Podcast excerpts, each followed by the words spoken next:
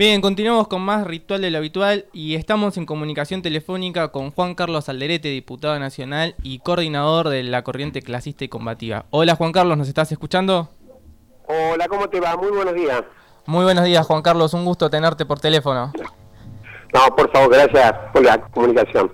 Bien, Juan Carlos, te llamábamos porque queríamos puntualmente conversar un poco con vos sobre una iniciativa que se ha presentado hace muy poquito tiempo. Sabemos que junto con la diputada Verónica Caliba hace rato que vienen trabajando sobre el tema del litio y bueno, ha trascendido mucho en los medios el proyecto que presentaron la semana pasada que busca eh, declarar al litio como un recurso estratégico.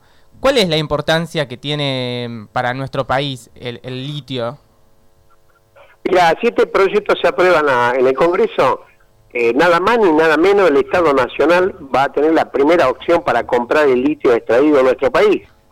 Una vez que finalice esa opción de compra, los concesionarios extranjeros van a tener el derecho sobre el mineral excedente que hayan extraído o lo van a poder comercializar o industrializar. Pero el Poder Ejecutivo además va a tener el poder para limitar o prohibir la importación o exportación de litio y su derivado si surge alguna situación de urgencia o de interés público, siempre avisando ante el Congreso de la Nación. Las concesiones ya otorgadas serían alcanzadas por esta ley y tendrían el plazo oportunamente determinado por el Ejecutivo para moldarse en caso de que demuestren de que eso sea necesario, ¿no?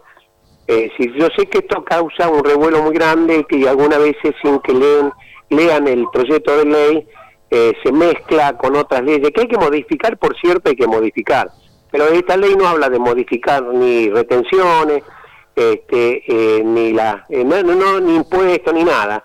Es decir, las empresas van a seguir ganando lo mismo que están ganando hasta ahora, hasta que no se modifiquen algunos eh, algunos impuestos, este, y también allí de el tema de la regalía, ¿no?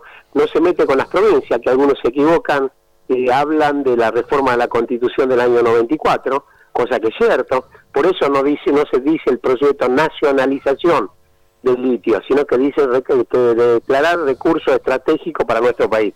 Para que no nos pase lo que ya nos pasó.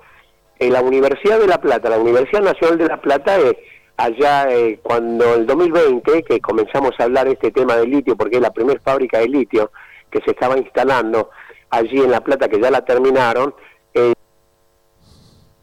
por ejemplo, a las empresas para hacer su primera prueba, ¿no? Este, investigación cosa que ninguna empresa eh, que está extrayendo litio en nuestro país le querían vender y ahí comunicaron con empresas de Chile para poder comprar litio en Chile. Bueno, en definitiva eso después se solucionó si no hubiese sido un bochorno enorme. Hola.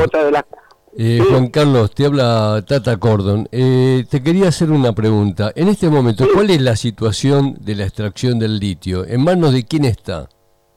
Bueno, justamente está en manos de de los cuatro inversores más grandes del mundo y que tienen una relación directa también con el Fondo Monetario Internacional, ¿no? Es decir, son los principales dueños de la empresa que produce el litio de Argentina, que es Blackard, Vanguard, JP Morgan y HBC. Estos son los fondos de inversión. Después es muy difícil saber quiénes son los beneficiarios finales de, de este derivado del litio o del litio, ¿no? Lo que está en claro es que nosotros nos quedamos con migaja en el país y empresarios extranjeros se llevan la mayor parte de nuestra riqueza. Curiosamente, los fondos de inversión que nos chantajean por la deuda externa son los que controlan la principal extracción de litio eh, en nuestro país, ¿no? Es decir, este, por eso destaco que algunos diputados que acompañan, que en este momento son 19, también allí vamos a buscar una reunión con algunas provincias, como la de Catamarca, por ejemplo, que hay confusión, por supuesto que hay confusión, porque justamente la compañera Corpachi, eh, gobernadora de Catamarca, salió diciendo de que esto se pisa con la constitución, de que no es viable. No, yo no, no me meto en ese tema de, que respeto la constitución del año 24, la reforma, pero este tampoco es la plata la misma plata que le va a quedar a, a la provincia si es que no modifican la ley minera. Es decir, eso será otra ley, no esta ley justamente, sino que nuestro país tenga el control este, porque se ha dado, inclusive una secretaría este, en IPF que es justamente la Secretaría de Litio, es para que nuestro país también investigue, desarrolle eh, lo, que lo que favorece en el compuesto de litio. Eh, sabemos, sabemos muy bien que también se puede usar para que la, eh, la industria farmacéutica se puede usar también para la industria nuclear, es decir, y el rol importante que juega el litio en el mundo y hay una carrera frenética para adueñarse de esto y por eso esas, esas empresas se molestan, ¿no? Cuando uno presenta un, un anteproyecto de ley como este. Juan Carlos, eh, la verdad que estaba muy bueno lo que venías contando, ¿no? En, relación a, bueno, cómo estos cuatro grandes fondos son los que controlan el litio en nuestro país, que además son los que controlan, eh, bueno, muchas de las palancas claves de la economía, ¿no? Pienso, bueno, en la hidrovía o en la especulación que hacen con el dólar. Y, y me parece que esta iniciativa es excelente en el sentido de que por algo hay que empezar, ¿no? Como vos decías, no pretendemos tocar la constitución, no se pretende, bueno, lo de las regalías quizás y las retenciones va por otro lado, pero por algún lado hay que empezar. Vos, eh, no, exactamente, exactamente. En definitiva, nosotros podemos decir que los monopolios extranjeros se llevan el litio y pagan migaja con respecto al dinero, pero en eso no nos metemos tampoco. No solo que nosotros no la industrializamos en nuestro país, sino que nos saquean dejando contaminación y se llevan a precio de remate. Pues estamos regalando el oro blanco. Es decir, este, y en esto tiene que tener un control del Estado. Así que eso muchas veces se eh, llevan a la confusión para que no, realmente no debatamos estas cosas de cuestiones estratégicas para nuestro país, ¿no? Eh, si yo no toco inclusive ni las regalías, cada provincia se lleve, seguirá llevando, si no se modifica la ley minera, que después será otro proyecto de ley para modificar la ley minera, que algunas de ellas vienen de, la dictadura y que no se modificó nunca, ¿no? Hola Juan Carlos, te habla Virginia. ¿Cuál es la diferencia entre nacionalizar y declarar recurso estratégico?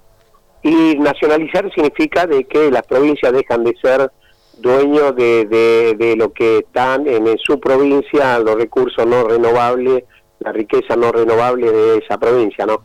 Es decir, nacionalizar significa que eso de, se, estaría pisando con la reforma a la Constitución del año 94. Las provincias van a seguir siendo dueños de los recursos que tienen, van a seguir cobrando este, la migaja que cobran eh, al respecto de la regalía es decir, este, por lo tanto, es decir, este, después será otra ley que llevará a la modificación, porque yo no creo que las provincias no estén de acuerdo cuando uno habla de las regalías que tendrían que ser mucho más elevadas, es decir, eh, Chile es distinto, ¿no? Es pero tomamos ejemplo en Chile cuánto se paga de regalía en Chile y cuánto se paga acá en Argentina, y que también el Estado debe, debe tener el control porque también tiene que desarrollar investigaciones, todo con respecto al litio, porque tiene que industrializarse también en nuestro país, porque eso significa mano de obra argentina. ¿no? Juan Carlos, vos mencionabas el caso de Chile y es muy interesante porque las regalías en Chile son del 40%. Y así todo, Boric, el presidente, hace muy poquito lo nacionalizó. O sea, como van por más incluso teniendo unas regalías mucho mayores que las que hay acá. Pero no, exactamente, es decir, no sé, lo que no entiendo es por qué se ponen tan nerviosos. Entiendo las cámaras de, eh, de, los empresarios mineros que se pongan nerviosos, pero tampoco toco los intereses de ellos en este proyecto de ley. Serán otras leyes que hay que modificar y por supuesto que estoy de acuerdo que hay que modificar porque no nos pueden seguir saqueando como nos saquean. Y seguramente la provincia van a estar de acuerdo si hay otro anteproyecto de ley para modificar justamente los impuestos y lo, y, lo que regalía cobran. Bien, Juan Carlos, te agradecemos mucho, no te queríamos robar más tiempo. Pero bueno, era importante que nos podamos comunicar con vos para que nos digas eh, por dónde va este proyecto, ¿no? Justamente. No, claro, exactamente. A mí, me, yo le decía a mis compañeros también de ya cuando tengamos la primera reunión de bloque, le voy a proponer de que pidamos a tratar sobre tabla esto, porque tendría que quedar blanco sobre blanco, negro sobre negro, quiénes son los que defienden las corporaciones extranjeras y quiénes son los que defienden los intereses de los argentinos y argentinas, ¿no? Tal cual, así es. Muchísimas gracias, Juan Carlos. Te mandamos un abrazo. No, al contrario, muchísimas gracias a ustedes, muy buenos días. Buenos días.